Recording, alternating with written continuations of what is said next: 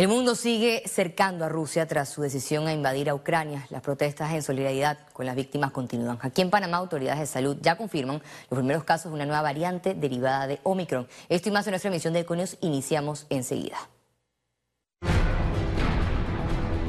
Ucrania bajo ataque. Los ataques de los últimos días en medio del conflicto entre Rusia y Ucrania han provocado miles de víctimas civiles de acuerdo con las autoridades ucranianas. Lejos de buscar una solución pacífica al conflicto con Ucrania, la ofensiva rusa realizó ataques en todo el país.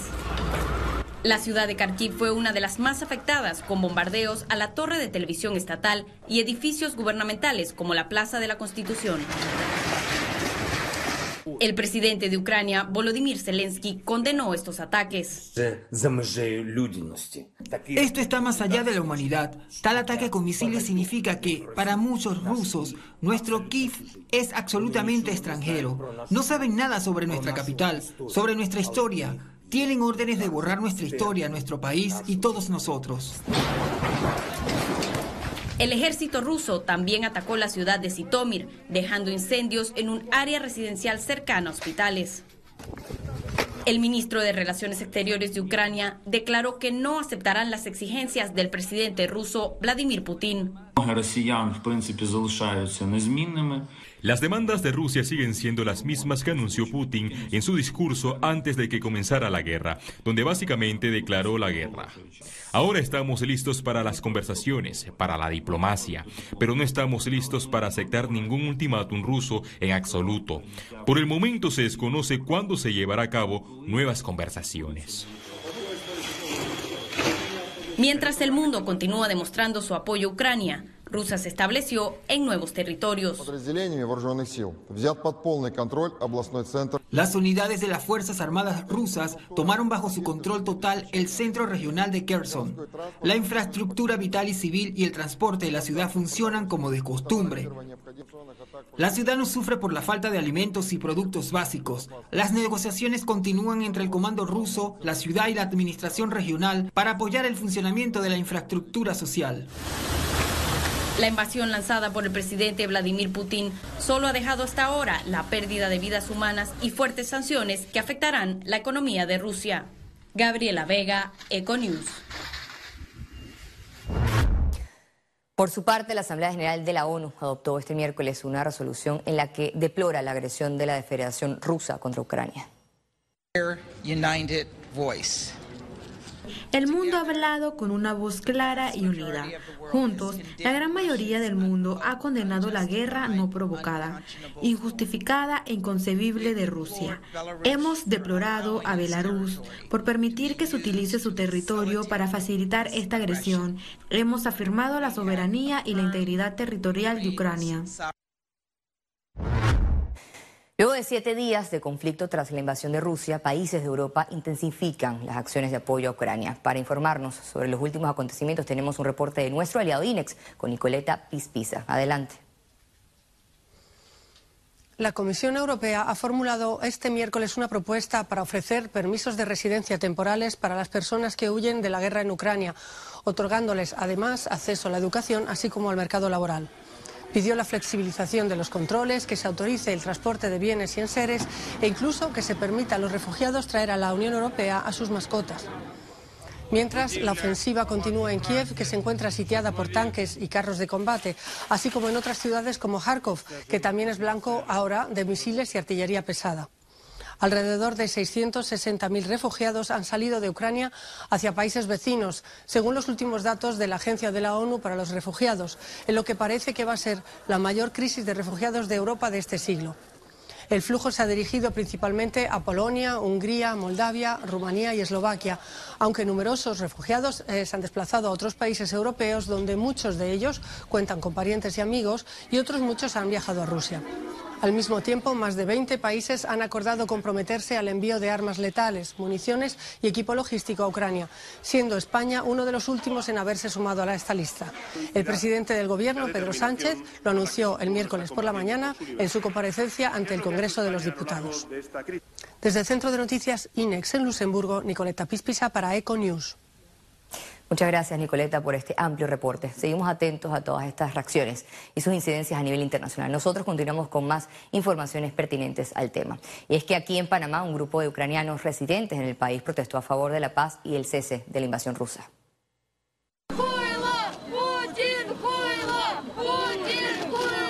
Con consignas de alto a la guerra y Putin no es Rusia, los ucranianos se concentraron este miércoles en el Parque Urracá y solicitaron al gobierno de Laurentino Cortizo tomar acciones como la de impedir el tránsito de buques comerciales y militares rusos por el canal de Panamá obviamente sabemos sobre el Tratado Torrijos-Carter, obviamente sabemos que el país Panamá es neutral, obviamente sabemos que ustedes no tienen ejército, pero tienen policías fronterizas, pero sin embargo quiero decir Suiza, que es un país muy pequeño y que toda su trayectoria era neutral.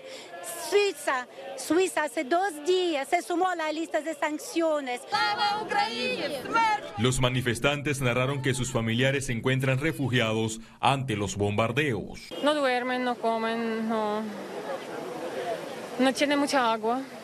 Tienen que cuidar la comida, el agua, comen un poco, beben un poco, no pueden tomar la ducha. Mi prima recorre con tres niños de, del este de Ucrania, del ciudad de Kharkiv, y eh, después de cinco días está manejando en el carro. Mal, con mucho miedo, está escapando en el sótano. Eh, hay unos amigos míos se fue para Polonia porque tiene cuatro hijos y tiene miedo. Eh, todos mis amigos hombres eh, tienen que proteger a mi país. Los ucranianos aseguraron que su pueblo mostrará resistencia a la agresión militar rusa que ha causado la muerte de decenas de civiles. No olviden que en el territorio de Ucrania se encuentra Chernobyl. Hay aproximadamente 14 plantas nucleares que generan energía eléctrica por medio de combustible nuclear. Ni Dios quiera que un misil ruso puede caer sobre alguna de esas centrales nucleares. Se, eh, se acabó Europa, Rusia, por supuesto Ucrania. Para los ucranianos es importante que Panamá se sume a las sanciones contra Rusia para asfixiar económicamente al gobierno de Vladimir Putin. Félix Antonio Chávez, Economía. Qué difícil situación, pero cambiamos de tema. El Instituto Conmemorativo Gorgas detectó dos primeros casos de linaje BA, BA2 Omicron. Expertos destacan su alto nivel de contagio. Está una variante que es 30% más infecciosas. Sin embargo, los países que ya tienen esta variante no han mostrado aceleración. Nosotros tenemos que mantener medidas de protección, las cuales ya están en nuestro país, que implican el uso de mascarillas en espacios aglomerados, mucha ventilación, mucho espacio abierto para hacer actividades eh, tumultuarias, si así lo quieren decir, o incluso trabajos, reuniones familiares, paseos. Y por último, un gran nivel de cobertura de vacunación. Panamá recibió el octavo lote de 72 mil dosis pediátricas para intensificar la vacunación contra COVID-19 previo al inicio del año escolar. Con este nuevo embarque, Panamá alcanza un total de 576 mil dosis pediátricas desde el pasado 7 de enero, cuando inició el proceso de vacunación a niños con edades entre los 5 y 11 años. La fecha, a la fecha, el 32.7% de la población pediátrica ha recibido al menos una dosis de la vacuna anti-COVID. Escuelas oficiales del corregimiento de San Francisco avanzan su habilitación y reestructuración para el inicio de clases presenciales. En estos tres colegios de aquí de la avenida Paitilla eh, hemos hecho unas remodelaciones menores, pintura, eh, plomería, electricidad, donde se ha eh, cambiado todos los baños las luces, abanicos se han suplantado en un, periodo eh, récord. Este trabajo ha sido realizado por los aspirantes a la, Academia de Policía, eh, los cuales han sido eh, extraordinariamente eficaces en esta labor y a la vez ha sido realizada por personal de la Policía Nacional, del Senan y el Senafrón. Una nueva forma de imposición de cenizas se implementó este miércoles en la iglesia de Don Bosco tras el inicio de la cuaresma. Bolsitas realmente se le van a entregar, eh, sobre todo en la librería católica, en la terminal, porque la gente que viene aquí asiste. A algunos se le dará para que pueda celebrarlo en su, en su familia. Eh, realmente esto viene desde la curia para poder facilitarle a mucha gente que, que no, no puede asistir a, los templos y que quiere celebrarlo también en, en familia. La nueva modalidad se dio en medio de la Eucaristía, que da inicio a la cuaresma. La misma contó con una participación masiva de los ciudadanos. Muchos de ellos tuvieron que presenciarla, la misa, en las afueras del templo, tras aplicarse las medidas de distanciamiento. Los estamentos de seguridad revelaron que la operación Kairos 2 cerró con más de mil aprendidos. La estrategia de seguridad desplegada a nivel nacional del 25 de febrero al 1 de marzo de este año logró todo tipo de capturas, entre ellas 556 por oficios, 335 por faltas administrativas, 83 por flagrancias y 59 por microtráfico. En la operación Kairos 2, también 135 personas fueron aprendidas en las 94 fiestas clandestinas denunciadas. La Policía Nacional indicó cuál fue el delito más preocupante y que prevaleció en las fechas de carnavales. Referente a los delitos de mayor impacto, la violencia doméstica, hacemos una comparativa para la misma actividad realizada en el año 2020, eh, donde se desarrollaron los carnavales, 77 violencias domésticas. Para esa misma fecha, en el 2021, que estábamos en plena cuarentena, 68 violencias domésticas y para, esa misma, para esta misma fecha tenemos que solamente se registraron 49 violencias domésticas. Por su parte, el Servicio Nacional Aeronaval continuó con la vigilancia vía patrullaje, mientras que el Servicio Nacional de Fronteras reforzó las acciones policiales en los puestos de control. Desplegamos medios como lo fueron seis aeronaves, una de ellas permanentemente en la provincia de Veragua, que es un punto estratégico para poder tener una capacidad de respuesta rápida ante algún tipo de traslado. Y se hicieron efectivos una cantidad de oficios por tráfico de drogas, eh, otros oficios por estafa. Eh, había una persona que ya había sido condenada y fue verificada en el sistema de, de PDA, logrando entonces que esta persona hoy en día esté rindiendo cuentas ante las autoridades competentes. El director del Servicio Nacional de Protección Civil informó que durante los días de asueto, más de 53 mil personas visitaron las playas. Lamentablemente tuvimos dos víctimas fatales en la provincia de Colón, en la costa arriba, fuera de nuestra área de cobertura. Una en el sector de María Chiquita, un menor de 12 años, que se encontraba de paseo con su familia en un hotel de la localidad y una persona de 45 años en el sector de Palenque.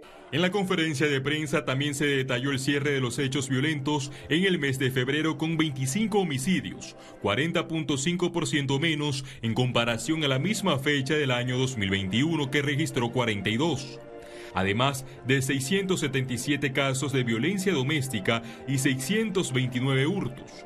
El director de la Policía Nacional manifestó que 33 menores de edad fueron aprendidos por estar involucrados en actividades ilícitas. Félix Antonio Chávez, Econius.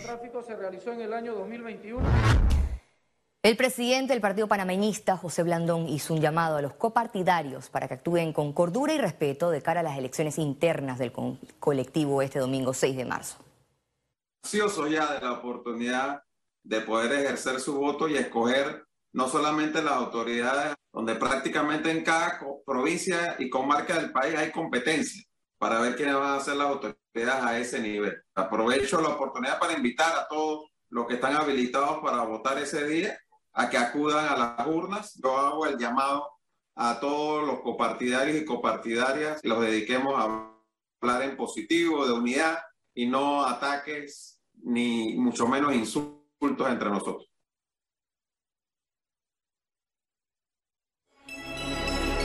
Economía. El gobierno anunció que a partir del próximo lunes 7 de marzo se dará el primer desembolso de los programas de transferencia monetaria condicionada del año. El pago tendrá un total de 55 millones 978 mil 770 dólares. Del 7 al 11 de marzo se realizará el desembolso de 6.984.060 dólares a 34.680 panameños en las áreas de difícil acceso del país, así lo anunció el presidente de la República, Laurentino Cortizo. En la siguiente nota le contamos cuáles habilidades buscan las empresas que están reclutando personal. Una de las principales necesidades actuales en el país es el empleo.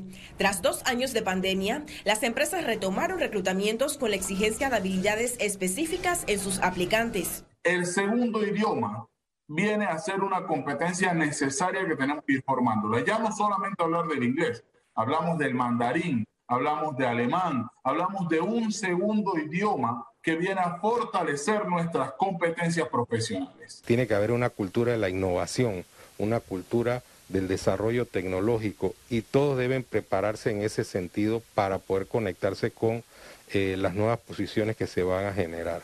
Y aunque un gran número de las personas desempleadas en el país no tienen las competencias requeridas por la empresa privada, estas resaltan al panameño como un buen trabajador. El panameño es muy bueno en ventas y es muy bueno en cobros. Nosotros, nosotros tenemos talento en nuestra empresa el cual está al nivel de Estados Unidos y a nivel de cualquier otro país donde nosotros operamos. Y el panameño es muy bueno haciendo eso. El panameño le gusta hablar, le gusta conversar. Es, eso nos da una fortaleza dentro de nuestra industria. Eh, en la primera parte del, del, ah, currículum, poner las aspiraciones, o que quieren aspiraciones en el sentido de lo que pueden aportar, no exigencia, ¿no? Lamentablemente, a veces cometemos el error de de, querer exigir. No, no, ¿qué podemos aportar? Eh, a lo mejor yo no tengo mucha experiencia, pero tengo muchísima voluntad, deseos de aprender. Eh, quizás hablar de mis habilidades eh, socioemocionales, mi capacidad de trabajar en equipo, mi, mi capacidad para relacionarme con los demás. El sector marítimo y los call centers son los que más plazas ofrecen a la fecha. En este momento estamos reclutando para 300 plazas nuevas y esas son 300 de las 1000 que abrimos este año. Todo este año vamos a estar contratando. O sea que si nos estás escuchando, hablas inglés y tienes una conexión de banda ancha a internet, quieres trabajar desde su casa o inclusive si quieres trabajar desde el site, puedes aplicar con nosotros. Al cierre del 2021, el desempleo en Panamá descendió de 18.5% al 11.3%. Ciara Morris, Econews. El Consejo de Gabinete aprobó incorporar más de 24 millones al Fondo de Estabilización Tarifaria. Este aporte, otorgado por el Gobierno Nacional, beneficia a más del 72% de los consumidores de energía eléctrica, lo que equivale a 854.658 clientes. Además, se compensa a las empresas distribuidoras de energía eléctrica por los aportes otorgados a sus clientes con tarifas de baja tensión simple y consumo de hasta 300 kilovatios por hora mensuales durante el segundo semestre del 2021. Thank you.